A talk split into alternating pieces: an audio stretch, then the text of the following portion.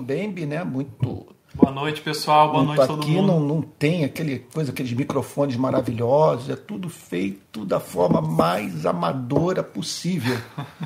Então, vamos lá. Estou aqui com meu filhão querido. Meu Deus do céu, que benção, que benção. Olha lá, gente. Vamos lá então para as questões. Vamos aproveitar que nove horas eu vou ter que terminar em ponto. Então, nós só temos esse período aqui para explorarmos o máximo esse momento. E para mim é, é, uma honra imensa. Você, você, sabe, você consegue conceber o que, que significa para um ser humano você saber que pessoas estão querendo, estão interessadas em saber o que você pensa? Eu acho isso um negócio extraordinário. Extraordinário. Eu fico muito grato a Deus por isso.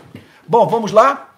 É, se alguém, a primeira questão, não sei se tem aí no grupo de Telegram, se tem aqui é, se alguém está mandando alguma questão aqui pelo, pelo YouTube, tá bom? Temos perguntas sim no grupo do Telegram. Deixa então, eu só mandar lá. uma boa noite para todo mundo no chat e dizer para mandarem perguntas se quiserem. Uhum. Beleza. Então vamos começar pelo Telegram, enquanto o pessoal faz as perguntas na nossa transmissão no chat do YouTube. Então a primeira pergunta vai ser do grupo que a gente tem especialmente para o podcast. Quem quiser entrar nesse grupo no Telegram, pode entrar, o link vai estar na descrição dessa live no final, tá? E a primeira pergunta é do Fábio. O Fábio perguntou o seguinte, o Fábio Santana, que está sempre participando. Ele perguntou no podcast de segunda-feira, né, duas semanas atrás, é, pergunte para o pastor. Ah, sim, ele mandou isso ontem. Aí ele está perguntando o seguinte: pergunte para o pastor qual conselho ele daria para aqueles que aceitaram Jesus como seu Salvador mas que tem medo de passar pela morte. E ele perguntou se você poderia, além do conselho, indicar um livro. Isso. Olha, um, um excelente livro sobre o tema. Está aqui o, o, o, José Pegorim, Saudações Alvinegras. Eu realmente não vejo ninguém na minha frente. Para mim, isso é o sinal de que nós estamos vivendo um outro momento do nosso país. Ninguém, nem ao nosso lado, ninguém, estamos isolados na ponta, a bom, indo na direção das galáxias. É? Então, final do Mundial de Futebol, sei lá, de clube, essa coisa toda, eu acho que só, no, só nos resta agora é muita glória pela frente. Mas vamos lá, olha só. Há um livro muito bom sobre o tema do Richard Baxter, chamado o Descanso Eterno dos Santos. Você sabe se esse livro já foi traduzido, meu filho? Foi, foi traduzido. Eu foi tenho. traduzido para a língua portuguesa esse livro. É, é, é, muito bom. A tese básica do, do grande pregador é, Richard Baxter, puritano, é a seguinte: que é dever do crente todos os dias pensar no céu. Sim, porque olha só, o que, que é o cristianismo?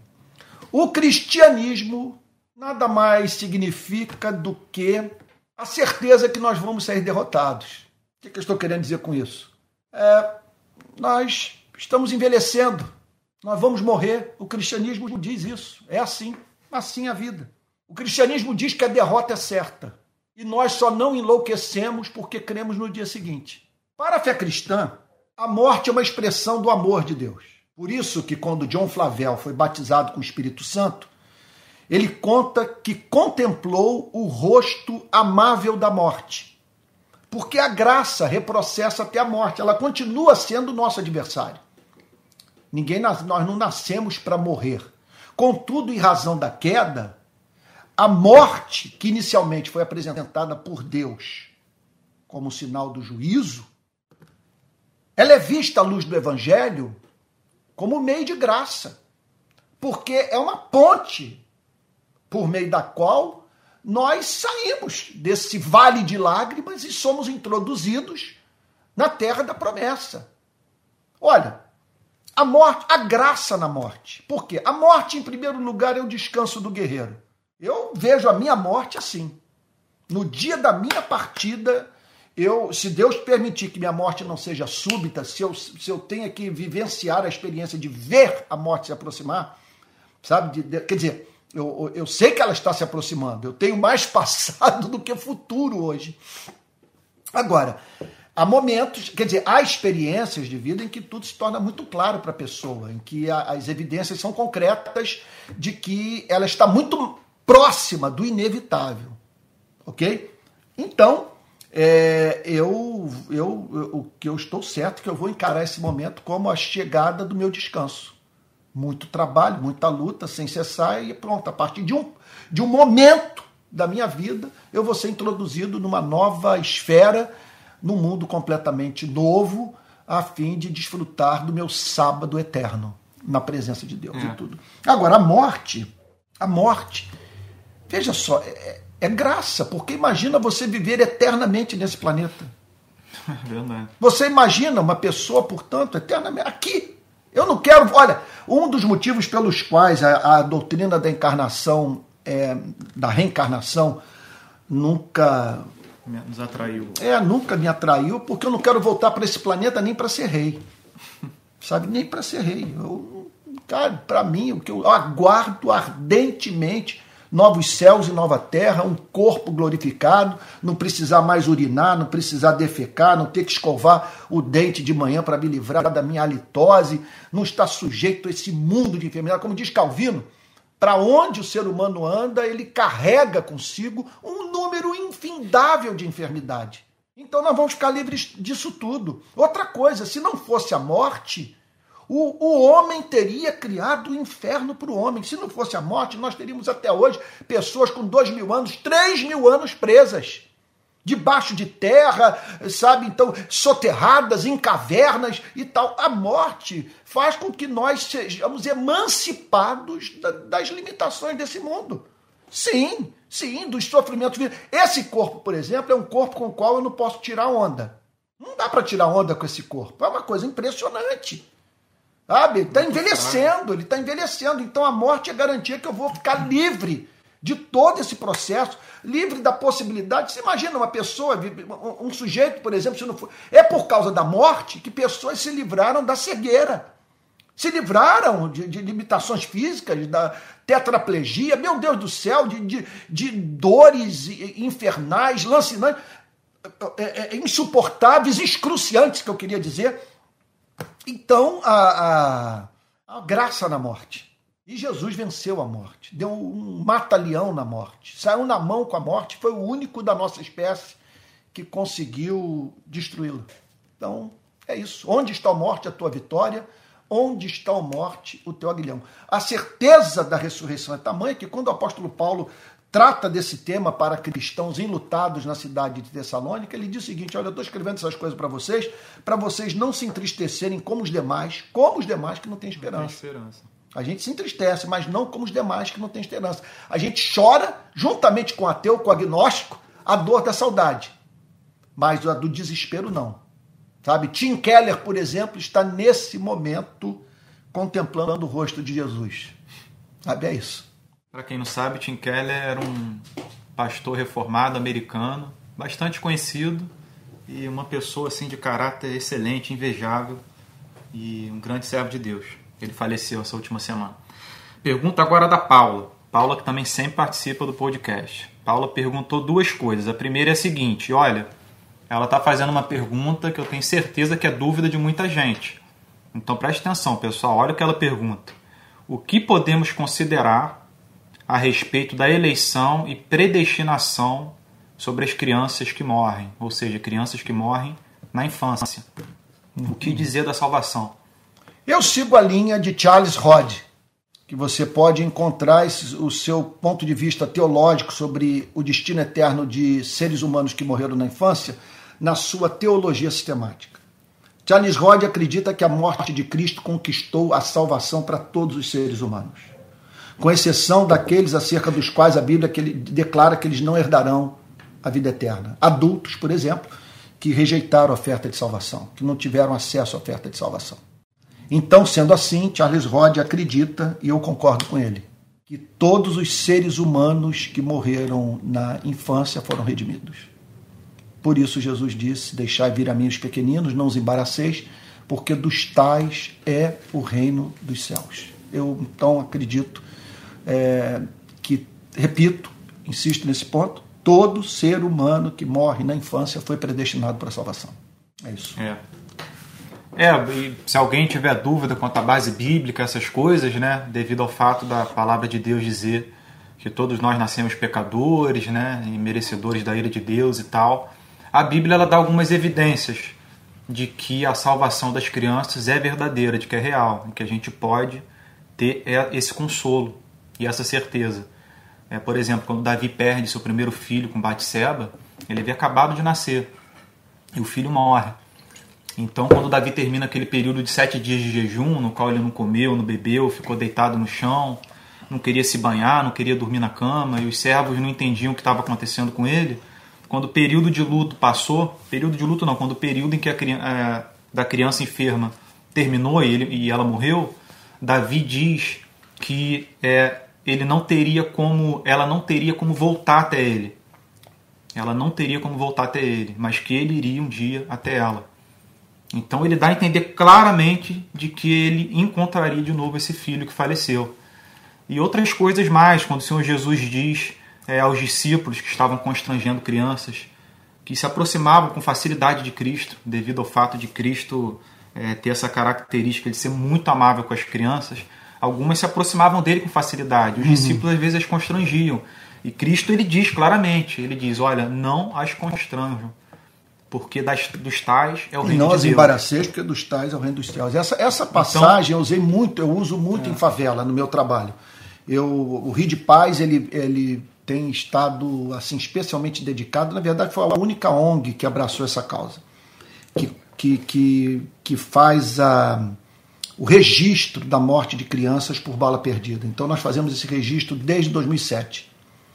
E eu participei de inúmeros enterros de meninos e meninas pobres vítimas de bala perdida. A maioria em intervenções policiais, em troca de tiro entre policiais e bandidos ou entre os próprios bandidos. Tiroteio de crianças mortas de fuzil e pistola, muitas ah, dentro de casa, dentro da sala de aula, na porta do colégio, ou na porta da sua casa, uma coisa impressionante. E nesses enterros, sabe, eu não, ah, o que, de, o que eu, eu observo que mais consola a família enlutada é a promessa feita por Cristo. E eu uso isso extensamente com todo mundo. Olha, Jesus amava mais essa criança do que você mesma amou. E na Bíblia está escrito: Deixai vir a mim os pequeninos e não os embaraceis. Porque dos tais é, é. o reino dos céus.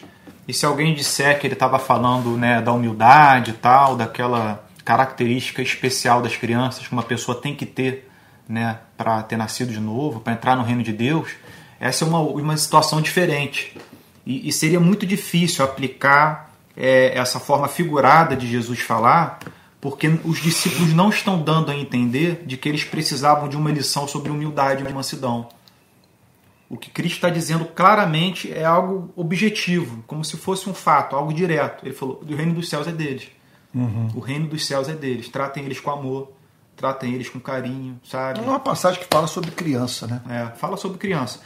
Vamos para a próxima. Próxima pergunta da Paula ainda. Pergunta muito boa. Ela diz o seguinte: o percurso para o casamento na cultura judaica é muito diferente do nosso, do nosso país. Eu gostaria de conhecer a sua opinião sobre a santidade que alguém deve ter no caminho para um casamento, numa sociedade como a nossa, tão incontinente, narcisista e ocidental. Uhum. E ela diz o seguinte: é muito comum os líderes evangélicos do nosso país proporem alguns jovens é, e outras pessoas que estão para se casar que nem possam se tocar, né? manter uma distância do, do parceiro, é, não pode tocar a mão, nem beijo, nem abraço. Uhum. Ela está perguntando o que, que você acha, qual a melhor forma de se portar nesse percurso até o casamento. É, é, é essa, é, esse tema, o tema do namoro, ele é uma das evidências de que a nossa relação com as Sagradas Escrituras ela passa por mudanças e que, portanto, embora estejamos diante de um texto que não precisa ser atualizado, porque é a palavra eterna de Deus, a nossa interpretação das Sagradas Escrituras ou a nossa aplicação da interpretação das Sagradas Escrituras muitas vezes precisa ser atualizada. Então, você vamos de uma área correlata a essa, você pega a indumentária usada pela mulher é, no ato de ir à praia no início do século XX. Dificilmente a igreja toleraria uma irmã em Cristo usando a indumentária que as irmãs de Cristo, em Cristo usam hoje na praia no início do século passado. E eu não estou assim seguro que houve uma involução. Tá? Então, é, simplesmente a, é, a gente vai lidando com essas mudanças no modo de se vestir, a cultura vai passando por essas transformações e, e aquilo que despertava atenção né, do, do homem e, e, da mulher também, que essas mudanças ocorrem em, em, ambos, né, ambos os sexos, isso quer dizer, não desperta mais. A cultura mudou. Né? Você vai numa tribo de índio, então você vê lá que a relação com o corpo é significativamente diferente da nossa relação. E a relação que hoje nós mantemos com o corpo é também profunda, profundamente diferente da relação que os nossos bisavós mantinham com seus próprios corpos e com os corpos é, do, do, do, próximo. Né? Então, e houve uma mudança também do ponto de vista dos passos para o casamento. Então, eu não sei precisar a partir de qual momento foi é, assim decidido que não havia nenhum problema em um casal de namorados né, cristão é, é, no período do namoro ter o nível de contato físico, estou falando nem sobre intercurso sexual, é. embora não deixe de, de, de, de ser, né? não, você não tem um coito, mas você tem ali algum nível de intimidade. Eu não sei precisar, que alguém me ajude aí, por favor, nos anais da história da igreja, onde que começou essa história de no namoro é o, o, o rapaz e a moça terem o nível de intimidade que hoje tem. Né? E, e aí então você tem um extremo. Um extremo, um extremo é o extremo de você é proibir qualquer contato, sabe? Meu Deus, isso é muito complexo. Muito, muito complexo. Um extremo é, é é você proibir qualquer nível de contato. O outro extremo é o casal passar a ter uma espécie de, de relação na qual aquela máxima de Exupéry não é respeitada, né? somos responsáveis por quem cativamos. Então você tem a, a, uma relação marital, uma relação mais íntima que se poderia ter, que é própria de um relacionamento estável, no, no qual há um compromisso, ok? Um, quer dizer, o compromisso de você administrar o que despertou do coração do próximo, sabe? E você aplica isso a uma relação na qual ambos estão abertos para se afastarem depois daquele convívio mais íntimo que se possa conceber. Olha, isso é um negócio extremamente complexo é. Porque muito complexo, porque você tem de um lado, quer dizer, se o pastor vir o jovem, né, o rapaz beijando a moça, a moça beijando o rapaz, tal, quer dizer, não vai discipliná-los. É um namoro. Agora, o que aquele beijo representa para um garoto de 18 anos, para uma menina de 18 anos, meu Deus do céu. É um negócio, é uma explosão de desejo, né? A partir daquele beijo, daquele encontro e tal. Então, aí vai uma. uma aí você então tem uma, uma série de, de, de, de tensões sexuais, de tensões é, assim morais. E, tal. e aí você tem esse outro extremo. Uma, da, uma das partes se entrega perdidamente, a um nível de intimidade que que expõe ambos a experimentar uma paixão arrebatadora, mas dentro de uma relação que pode a qualquer momento né, terminar. Com uma das partes, portanto, carregando é, muitas vezes uma, uma recordação amarga, né, porque se entregou para alguém que não estava muito interessado em administrar o sentimento que despertou no próximo. Eu espero que eu esteja sendo claro. Né? Eu também poderia complementar, né, até pela minha idade, contato com jovem.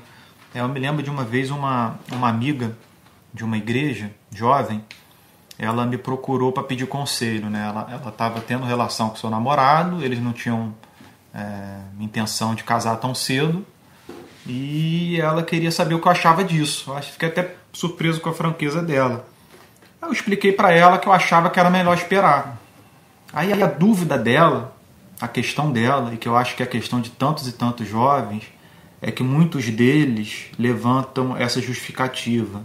Mas como vou conhecer a pessoa, sabe? Verdadeiramente conhecê-la, sem ter relação com ela? Aí eu tentei explicar duas coisas. Eu, expliquei, eu tentei explicar que para conhecer é muito mais importante você passar momentos é, diversos na vida com a pessoa. Momentos de alegria, momentos de angústia, momentos de solidão, momentos de viagens, momentos de privação. É, é nessa coisa que a relação vai sendo forjada. E que a longanimidade, a paciência, sabe? E um ceder para o outro nessa relação, sabe? De perdão mútuo. É assim que a relação vai crescendo. E uma outra coisa que eu disse para ela é o que o Senhor Jesus fala sobre essa união. Quando ele vai é, né, falar sobre a união sexual no Novo Testamento, ele fala algo muito interessante né, os, os judeus procuram ele para falar sobre o divórcio, e ele diz o seguinte: ele diz, olha, é, está escrito, né, é, unirá o homem à sua mulher e os dois serão uma só carne, sabe? Então, quando ele fala que os dois serão uma, uma só carne e que eles se unirão, ele está falando claramente de algum tipo de transformação que os dois passam e o que isso significa diante de Deus. Quando ele diz que diante de Deus os dois são uma só carne, ele está dando a entender de que a relação sexual ela envolve muito mais do que um simples ato. É algo de âmbito, a gente poderia dizer, espiritual. Quando você tem relação com alguém, você está se unindo com essa pessoa. E se alguém disser, ah, Pedro, acho que você está exagerando, está viajando, mas na verdade não. O apóstolo Paulo ele fala sobre isso em Coríntios ele, ele cita um exemplo de alguém em Coríntios que estava mantendo relação com uma é, prostituta. E ele fala o seguinte: vocês não sabem que aquele que mantém relação com uma prostituta está se unindo à prostituta? Então, mais uma vez, a gente tem mais uma pessoa na Bíblia dando um tom totalmente diferente, uma definição totalmente diferente para a relação sexual, totalmente distinta da nossa concepção. A Bíblia ela apresenta algo místico na relação sexual não é um mero ato, não é uma simples ação, acontece alguma coisa ali. E diante de Deus, isso que acontece significa uma união espiritual. E é por isso que ele disse para essa pessoa de Corinto: você que está mantendo relação sexual com essa prostituta, você está se unindo a ela. Sabe? Então é algo muito sério, é muito é difícil, porque a gente não tem muito detalhe sobre isso, mas o que a gente tem é de que a definição é. de Cristo, de Paulo e da Bíblia é muito uhum. mais profunda do que a gente é, pensa. O, é importante, meu filho, olha só, é importante que todos saibam o seguinte.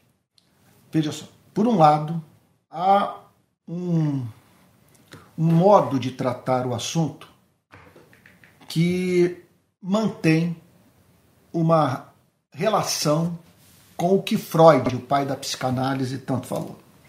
Freud falava sobre ambientes psicopatológicos, sobre uma cultura psicopatológica, ou seja, de você fazer parte de uma cultura ou de uma instituição, de uma igreja, é, em que o meio é conducente para a manifestação de neurose.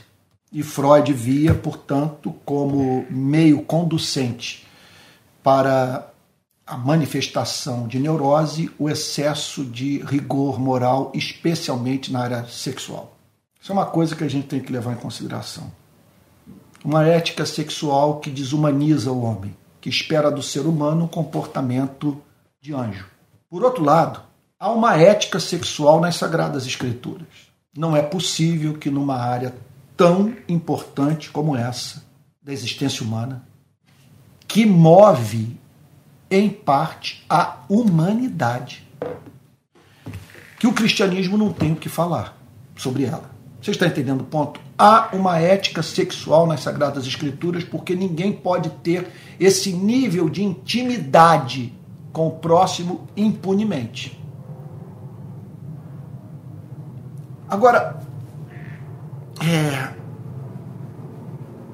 quando eu falo sobre esse tema, em geral, eu menciono a fala de Exupéry, que nós somos responsáveis por quem cativamos.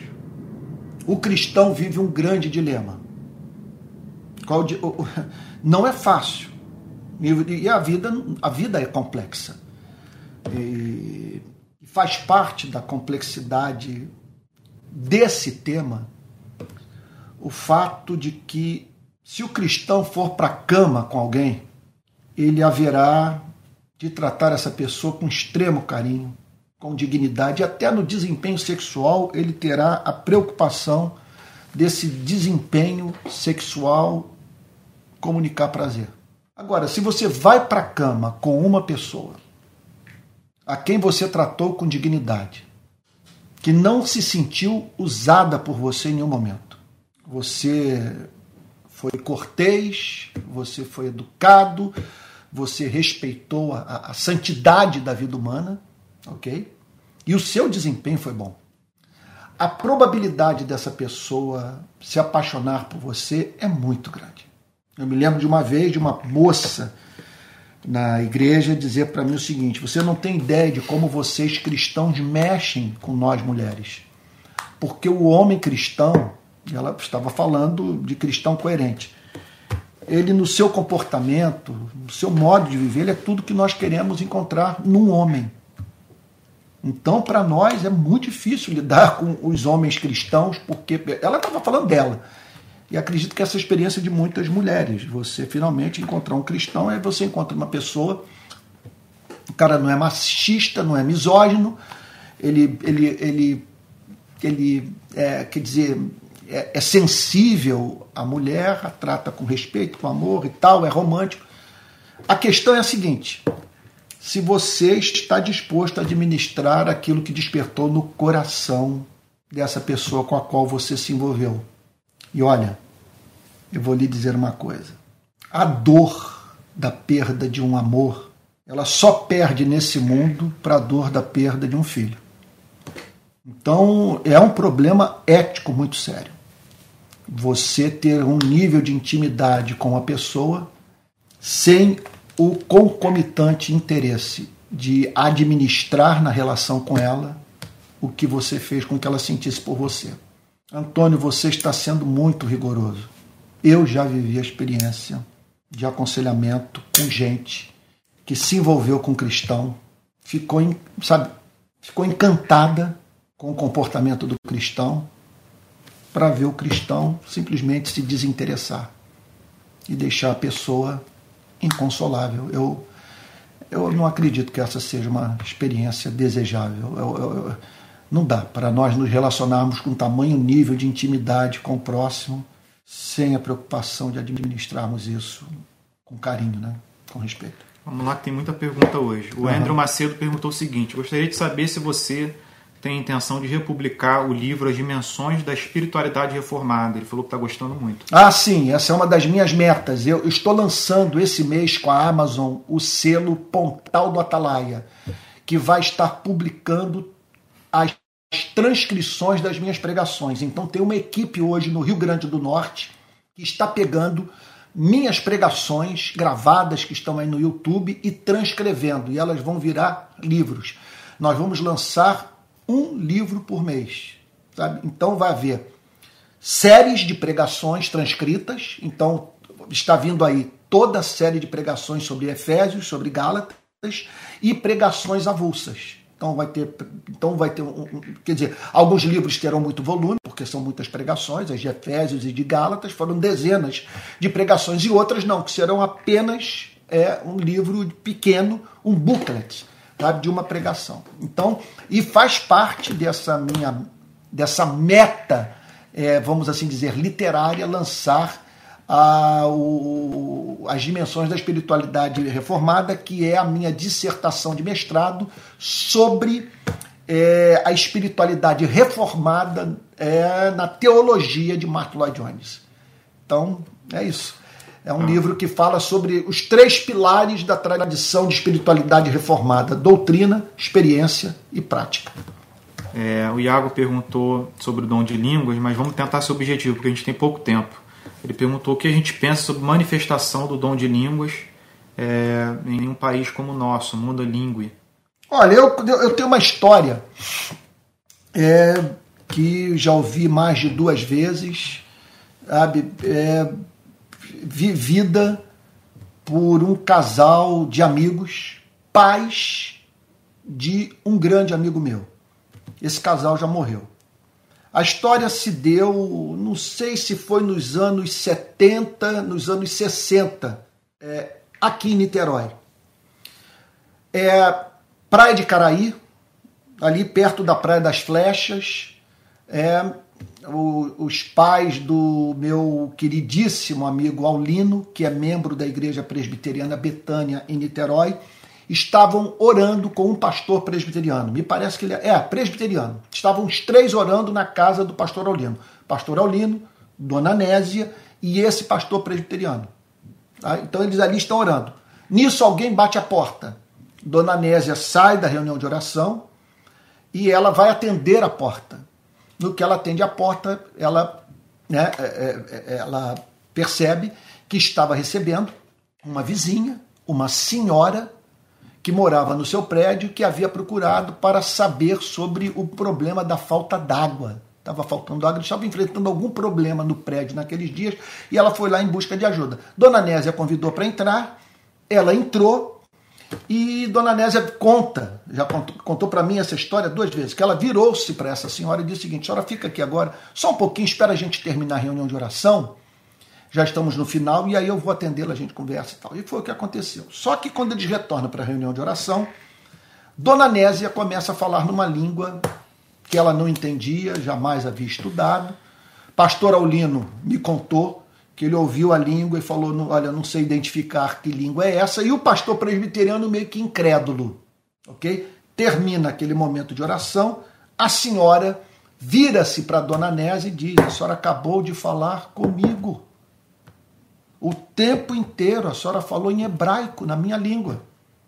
E Deus usou a senhora para me dizer que ele havia me guardado a vida inteira e que não seria agora na minha velhice que ele haveria de me desamparar.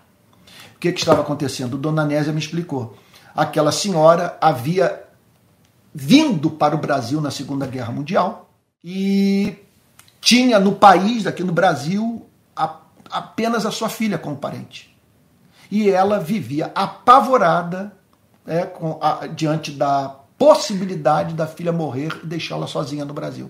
E então ela contou que naquele momento de oração, Dona Nésia, em hebraico, língua que ela jamais havia estudado, mandou essa mensagem: Eu guardei você, minha filha, a vida inteira, e não vai ser agora na sua velhice que eu vou desampará-la. Para mim, é, é, um, é uma manifestação autêntica do fenômeno das línguas estranhas, tal como está registrado lá em Atos capítulos 2.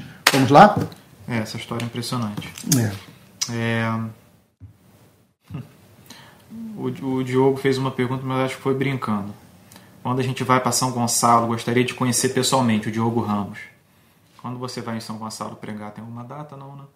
Não, eu, eu estou sem data. O que está acontecendo, Diogo, é o seguinte: eu estou recebendo poucos convites para pregar. Eu, a vida inteira, eu lidei com dezenas e dezenas de convites e, e, e, na maioria das vezes não podendo atender. Hoje há uma escassez. Eu tenho recebido pouquíssimos convites porque ah, desde 2018 eu estou carregando o estigma de comunista. A oposição que eu fiz à aliança da igreja com Bolsonaro escandalizou muita gente. Quando eu declarei o meu voto no presidente Lula, o fosso se tornou, é, do ponto de vista da minha relação com algumas igrejas, quase que intransponível. Eu me lembro que em 2018, um famoso pregador brasileiro, bem famoso, disse para mim o seguinte: se você votar no Lula, terá acabado o seu ministério no Brasil. Bom, eu, que nunca na minha vida declarei o meu voto em quem quer que seja, ou quem quer que fosse, é, me vi diante do dever moral de, nas eleições de 2022, declarar o meu voto no ex-presidente Lula. Não por considerá-lo perfeito. Eu não votei nele por causa das suas imperfeições. Eu votei nele porque eu queria ver banido da vida pública o ex-presidente. Eu não aguentava mais a aliança dos evangélicos com ele e ele presente nos nossos cultos e, e, e pronto, e todos os seus erros sendo imputados à igreja. E essa relação ampliando mais ainda o fosso entre os cristãos.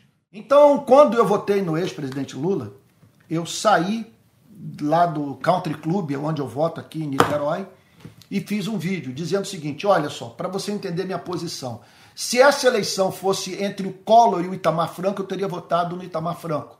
Se fosse entre o Collor e o Fernando Henrique, eu teria votado no Fernando Henrique. Se fosse entre o, sei lá, o Collor e o José Serra, eu teria votado no José Serra. Se fosse entre o Collor e o Eduardo, Eduardo Paz, eu teria votado no Eduardo Paz. Se fosse entre o Collor e o Lula, eu teria votado no Lula. E se fosse entre Collor e Bolsonaro, eu votaria no Collor. Então é aquela história. Você está lá no ônibus. Você precisa de um motorista para conduzir o, o, veículo.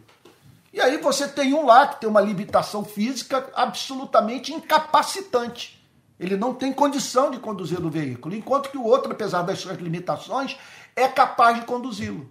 Eu segui, portanto, o princípio moral do mal menor. Foi o que alguém disse aí.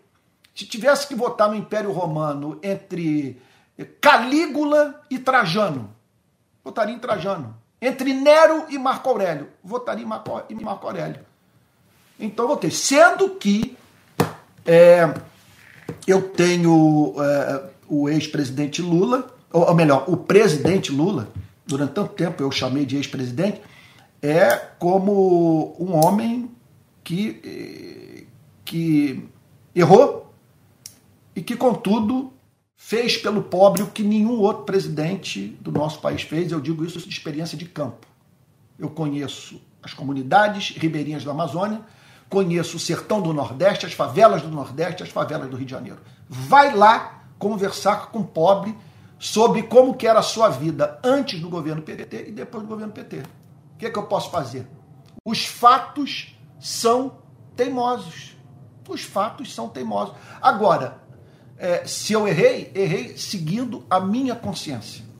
Um tinha que ser escolhido. Bom, e estou dando toda essa volta para dizer o seguinte, para dizer o seguinte, que em razão disso as portas se fecharam, sabe? Então não recebo mais convite para São Gonçalo, Niterói, São Paulo. São pouquíssimos os convites. Porque tem gente que até concorda comigo. Tem gente que conhece a minha teologia que continuam me acompanhando, lê o que eu escrevo, ouve as minhas pregações no, no YouTube e tal. E, contudo, não quer ser vista ao meu lado para não ter a sua imagem prejudicada. Esse é o momento que eu estou vivendo. O Margo fez a seguinte pergunta: é, Como a igreja pode lidar e ajudar inúmeras famílias cristãs cujos pais sofrem com filhos que desenvolveram a MS? e, por sua vez, os filhos se sentem cheios de culpa, julgamentos. AMS, o que é AMS? Olha, eu sabia, mas eu esqueci. Eu vou dar um Google aqui, só um minuto. Não, que, entre filhos que desenvolveram. AMS. AMS? Não sei. Eu é realmente não me lembro. Eu, se alguém puder me explicar o que, que é AMS, sabe? É uma sigla. A Bernadette está ajudando, é mais uma sigla para aprender. Eu não sei o que significa. Vamos prosseguir. Depois, se alguém. É, eu tentei dar um Google aqui, mas aparece muita coisa AMS. É. Associação Maranhense de Surf, né? Pode ser. Mas vamos lá, depois a gente vê. Vamos para a próxima então. Uhum. A, a Soli, Solimar Januzzi. Também membro da RPI, participativa, participa das nossas reuniões uhum. na uhum. quarta-feira. Ela perguntou o seguinte: Gostaria que vocês dois comentassem sobre o racismo sofrido repentinamente contra o Vinícius Júnior. Como lidar com pessoas assim? Olha, eu, eu disse ontem à noite o seguinte: que eu abomino qualquer espécie de comportamento que cause que cause a quebra da autoestima de alguém. Eu abomino quando eu vejo nas redes sociais cristão atacando cristão, pessoalmente, eu além de ser tomado por indignação, sou fortemente levado à tentação de não acreditar na conversão dessa pessoa. Porque como que você pode, sendo cristão, se relacionar com um ser humano sem se preocupar com o que sua atitude representa para a preservação de uma boa autoestima, sabe? De uma, de uma, de uma autoestima saudável por parte daquele com quem você se relaciona. Então eu abomino isso. Aqui em casa, o Pedro é testemunha, meu filho. Eu me lembro de um diálogo que eu tive com ele quando ele devia ter 4, 5 anos. Eu disse o seguinte, filhinho, eu não me preocupo se você come de boca aberta, se você come de boca fechada, se você suja a mesa. Eu não me preocupo com um monte de coisa. Só não posso admitir falta de amor pelo próximo, falta de respeito pela santidade da vida humana. Isso é inadmissível. Então tem que tratar bem o garçom, tem que tratar bem o porteiro do prédio, porque todos foram criados à imagem e semelhança de Deus. Agora, o que há de hediondo no racismo é que o racismo não apenas ele atinge a autoestima da pessoa. O racismo não apenas ele não é um tipo de agressão que leva a pessoa a raciocinar da seguinte forma: bom, na avaliação desse que me critica, há muitos erros na minha vida. Racismo vai para além disso. Você está entendendo? O racismo ele não cria é, é, faltas imaginárias ou não esfrega na cara do, do homem, da mulher, é, é, faltas factuais, concretas. O racismo leva a pessoa a acreditar que ela não é humana que ela não faz parte da espécie humana, isso é coisa de Satanás, isso é coisa do diabo. Nós devemos nos levantar com veemência para condenar essa cretinice e não aceitar, em, hipótese alguma entre nós, cristão que é condescendente com essa prática abominável. Fazer com que um ser humano duvide da sua participação na espécie humana. Isso é o fim do mundo. Eu não consigo conceber nada mais grave do que isso. E, e eu até complementaria, por eu ter visto os vídeos ontem, eu complementaria dizendo o seguinte: olha, a gente não está usando esse caso, sabe, como trampolim, nem aproveitando dele para nada, não. É porque foi realmente impressionante. Eu ouvi os áudios que alguém conseguiu pegar é, as vozes da torcida e, e os gritos dela e colocou a legenda da, da torcida da Espanha, né, ofendendo o Vinícius Júnior. E, e olha, é, é um negócio assustador, gente. É, eles imitando o som de macaco e falando coisas baixíssimas.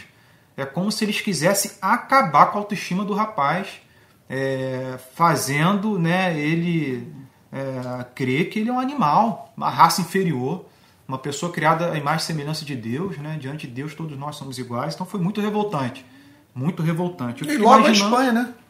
É, eu fico imaginando o que acontece com pessoas que não têm fama, não têm dinheiro, sabe? Não têm recurso. Porque se eles fazem isso com um milionário, jogador espetacular como Vinícius Júnior, que não fazem com empregada doméstica, com motorista de ônibus, com gari. Ah, você então, imagina, você imagina aquele que o Pedro está falando é muito sério. Concordo inteiramente. Porque o Vinícius Júnior, o Vinícius Júnior, ele teve todas as câmeras lá voltadas para ele para o seu gesto de repúdio àquele ato racista. Agora, vai nas favelas aqui do Rio de Janeiro, na periferia de São Paulo. É terrível. Vai ver, vai, vai, se coloca lá no lugar dessa gente para você ter uma ideia do que significa ser é, é, preto no nosso país. Não é fácil.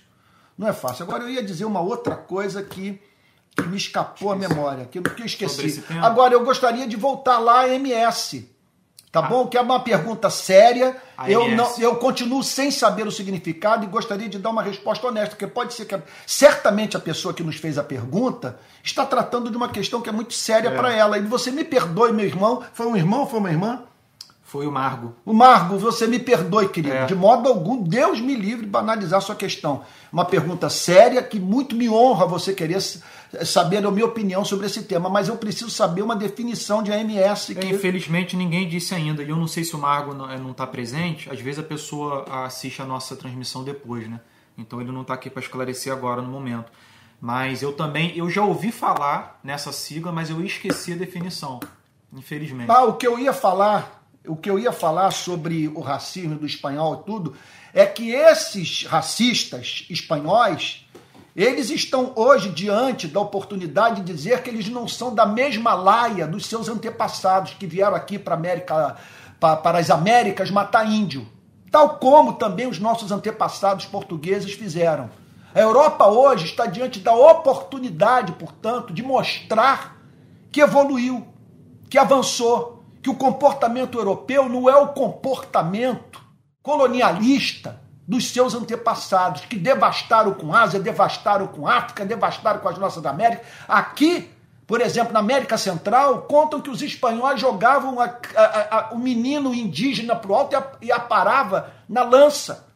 Diz que a grande diferença entre a colonização espanhola e inglesa é que o escravo nas colônias espanholas é, de modo diferente, quer dizer, que os, que os escravos nas colônias inglesas, de modo diferente das colônias, das colônias espanholas, morriam mais rápido, em razão do, do, da, das dores é, é, excruciantes às quais eram submetidos esses escravos nas mãos de portugueses e espanhóis. Então é uma vergonha, simplesmente que essa gente está dizendo o seguinte, do, do ponto de vista dentro, estou falando da Espanha como um todo.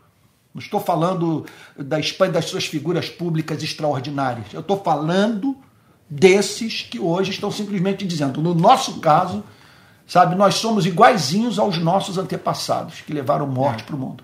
Foi uma coisa horrível essa, essa, esse, esse evento. A Bernadette achou o significado. Ela falou que é o seguinte: é atrofia de múltiplos sistemas, é o que significa MS. Ela disse que é uma doença neurológica degenerativa e progressiva e ela tem algumas características. É, pode ser apresentado numa rigidez, sabe, semelhante ao Parkinson, e também é um desequilíbrio. Não, mas isso eu, conheço, mas isso eu conheço. Essa é uma mas, mas a pergunta que ele fez, meu filho, é uma pergunta que me parece que mostra paz lidando com é, questões de natureza moral. Foi como a igreja pode lidar e ajudar famílias cristãs hum. ah. que possuem filhos com essa doença e cujos filhos sentem culpas, né, julgamentos. Ah, então, não, então não. Então, culpa, julgamento uma pessoa sentir culpada porque está sofrendo de paralisia lateral amiotrófica, coisa do gênero, não faz sentido. Eu acho que o sentido emprestado pelo nosso querido irmão que se dirigiu a nós, a MS, é uma outra coisa. Até alguém dizendo que expressão significa serviço de. Bom, não sei. Vamos continuar, vamos prosseguir. Me perdoe, meu querido irmão. Não, eu, é, fica para fica pra próxima. Fica para próxima, porque para mim aqui a única pergunta idiota no nosso programa é a que não é feita. Nós ah. pode fazer todas as perguntas, as que são mais espinhosas para mim, tá bom? E se eu puder responder, respondo. Vamos tá passar para a próxima então. Ainda tem pergunta. A Fátima perguntou o seguinte: aproveitando o tema é, do sexo, da relação sexual, fale um pouco sobre o divórcio e um novo casamento. Como nós podemos conciliar o ensino bíblico e essa realidade ah, do novo casamento? É, não tenho muito a acrescentar. Vou falar que o óbvio é, não tem nada de extraordinário, não tem uma contribuição extraordinária a, a dar sobre esse tema. O que eu posso dizer é o seguinte, que na minha experiência hoje, como 40 anos de cristianismo, 35 como pastor, é tanto casamento ruim que eu conheço, é tanta gente infeliz, que dá vontade de você dizer o que o apóstolo Paulo falou: olha, devido às circunstâncias gravíssimas de momento, angustiosa situação presente, é melhor que você não case. Porque ele fala isso em Coríntios. Fa é, fala isso na carta. Porque é o seguinte, eu percebo a igreja muito preocupada, muito quer dizer, a igreja, um setor da igreja, o um setor chamado de progressista, muito preocupado com os dramas de consciência é, é, de, de homossexuais na sua relação com o cristianismo. Agora, na minha experiência pastoral, o, os dramas de consciência dos héteros infelizes com o seu casamento é num volume absurdo. Absurdo. É muita gente. Muita mulher infeliz, muito homem feliz. Portanto, nós precisamos ser mais criteriosos ao tomarmos uma decisão como essa. E, e os pastores a liderança da igreja tem a obrigação de chamar o casal de namorado, de namorado, de noivos, ao entendimento do passo que estão dando. Porque essa frustração pode se dar depois de laços profundos terem sido estabelecidos para muito além do que já haviam sido e com o filho na parada. Muito difícil. Muito difícil. A paralelo a isso, estou dizendo o seguinte: na minha experiência hoje, eu conto nos dedos os casamentos que estão funcionando bem. Conto nos dedos. É muita gente infeliz. Sabe? Então, é, paralelo a isso, por outro lado, é evidente que o casamento é uma ideia divina. Que nós encontramos o casamento nas Sagradas Escrituras como uma criação de Deus. Não é construção social da realidade. Você está entendendo? É, simplesmente você olha para as Sagradas Escrituras, para a própria pregação do Senhor Jesus e você encontra uma indicação clara de que Deus se agrada de ver seres que se amam passando a viver uma vida em comum. Sim. E é aquilo que William Shakespeare diz: quem nunca fez loucuras por amor é que nunca amou. O amor, ele nos joga para a relação estável, para viver no mesmo teto. O amor, ele quer exclusividade, o amor quer é, cumplicidade. O amor é isso, o amor quer. O amor quer aliança no dedo. O amor quer é, a presença constante do seu objeto. Agora, quando essa coisa é consumada na maior parte das relações que eu testemunhei no meu ministério, é uma coisa impressionante. Porque faz-se um pacto que, em geral, os seres humanos não conseguem cumprir. Contudo, os termos desse pacto, eles são nada mais, nada menos do que a exigência do amor. É isso. Quando você faz aqueles votos na igreja, aquilo ali é simplesmente representa os ideais do amor. O amor quer aquilo. Mas numa fase da relação que vamos dizer o seguinte: o homem chama a mulher para dançar. E no início da dança, um vai para o lado o outro acompanha. É uma coisa, é uma harmonia extraordinária. Você olha para os movimentos, sabe? É impressionante. Parece que um lê a mente do outro. Sabe? Um vai numa direção e o outro cede, e uma dança linda, maravilhosa. Aí chega um ponto que um vai para a esquerda, o outro vai para a direita. Algo impressionante.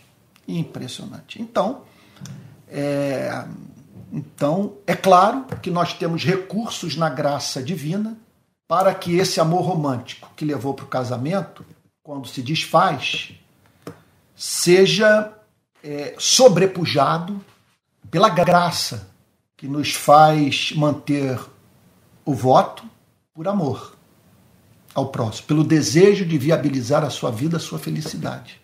Então nós temos inúmeros recursos na graça divina para que um casamento seja uma, uma experiência rica, abençoada.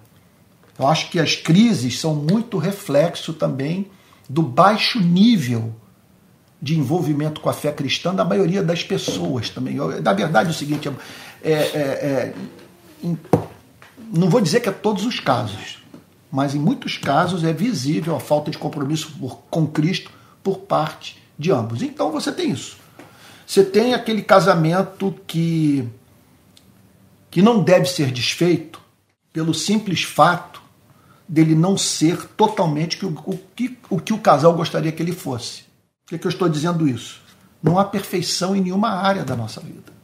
Não As expectativas podem ser um perigo. É, você tem as expectativas falsas. Então, outra, outro erro é você colocar todo o peso das suas expectativas de amor sobre os ombros de um ser humano. E você esperar dele que nenhum ser humano. Não existe amor incondicional. Não existe.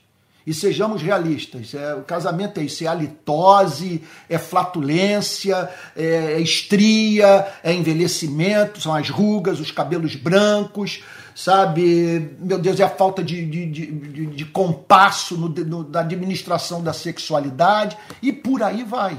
São filhos de Adão, regenerados, no caso dos, dos verdadeiros cristãos. mas é, é, é, é, mais em processo de santificação. E, meu Deus, isso aí dá pano para manga, é coisa, é, é muita história é, para contar. Então, esse é um lado. É o tema de uma vida. Esse é um lado. Jesus, no casamento nas bodas de Caná da Galiléia, mostrando num casamento que a água pode virar vinho.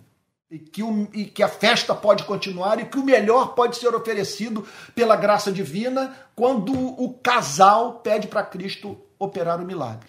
Agora, contudo, é evidente que em alguns casos o amor exige a separação. Então, situações. É, é violência. É, é, a violência é uma delas. Uma mulher que apanha do marido, por exemplo. Tem como. como Acho é que, que Cristo pode? vai querer que ela, é, que ela, que ela suporte violência? Não, chegar para uma irmã uma e que é isso mesmo, tô com, é isso. Você acha que Jesus vai pedir que a mulher suporte apanhar do marido, gente?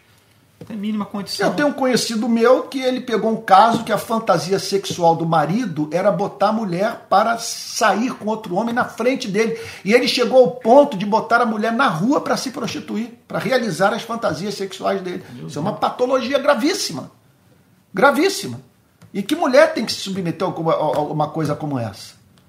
Sabe? Então, é, é, é isso. Na verdade é o seguinte: nós temos a tendência de querer encontrar texto prova para tudo, tratar as coisas como preto no branco e assim. você ter um princípio, você ter uma norma que vai se aplicar a todas as situações. É ruim, hein? Conforme o outro diz. É Não dá. A vida é muito complexa.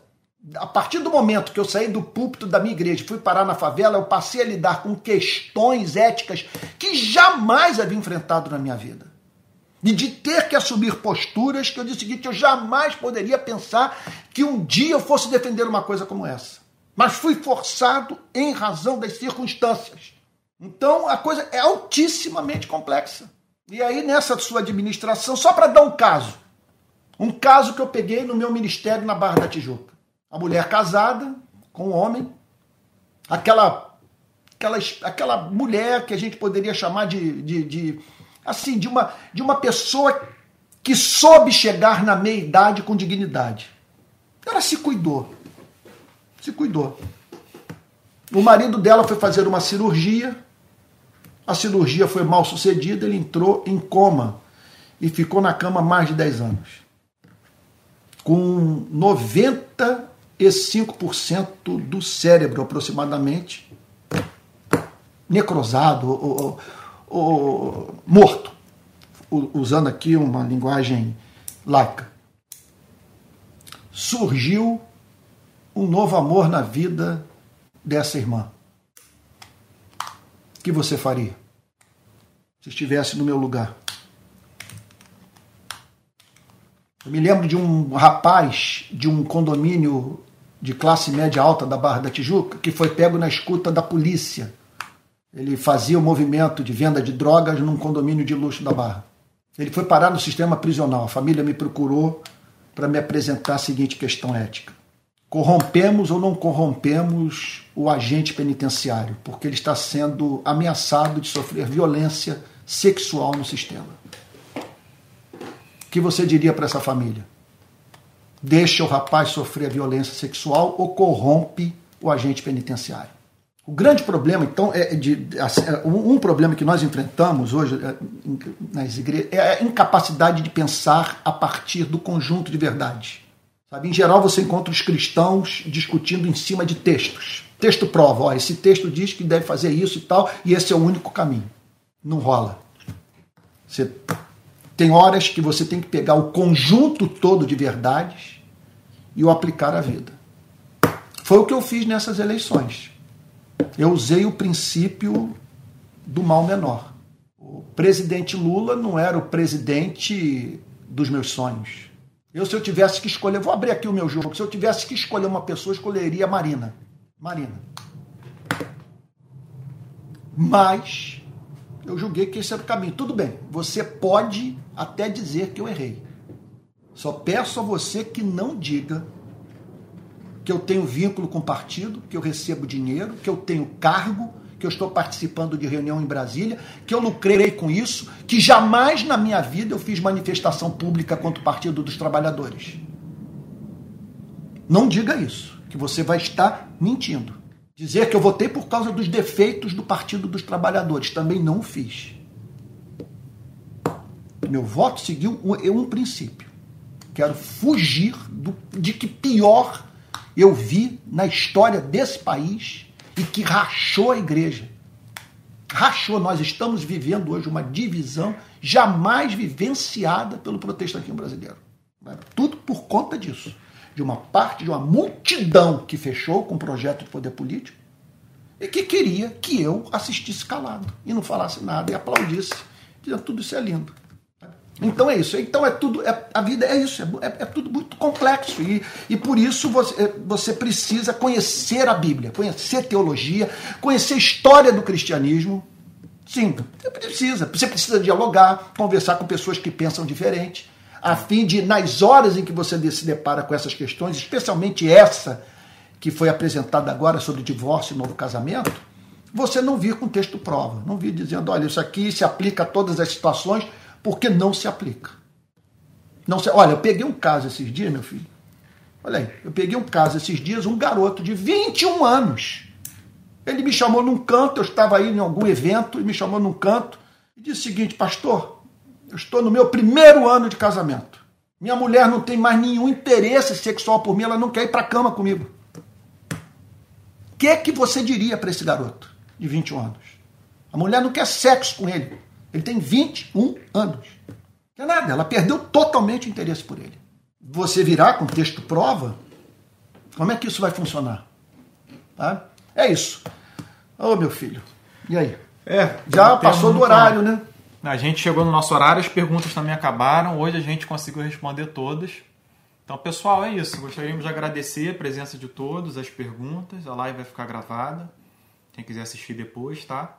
E foi um prazer estar aqui com vocês. Ah, Fátima Neves, eu tô vendo aqui agora. Fátima, é você? É a Fátima é mesmo? Outra, é outra, é outra Fátima. Ah, é outra Fátima, é não outra é a nossa Fátima lá da Barra, não? Não, não é outra. Ah, então tá, mas um beijão pra Fátima Neves, que está aí também nos acompanhando. Um forte abraço, tá bom?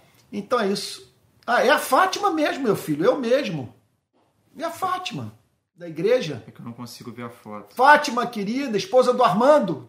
Bom, se é você, Sou eu sim, da Barra, Fátima. Fátima, ah, um então... beijão, Fátima. Desculpa, Fátima. Muita saudade, muita história em comum. Eu, não, eu confundi a foto, perdão. É pequenininho também no celular, a foto é pequena. Tá bom.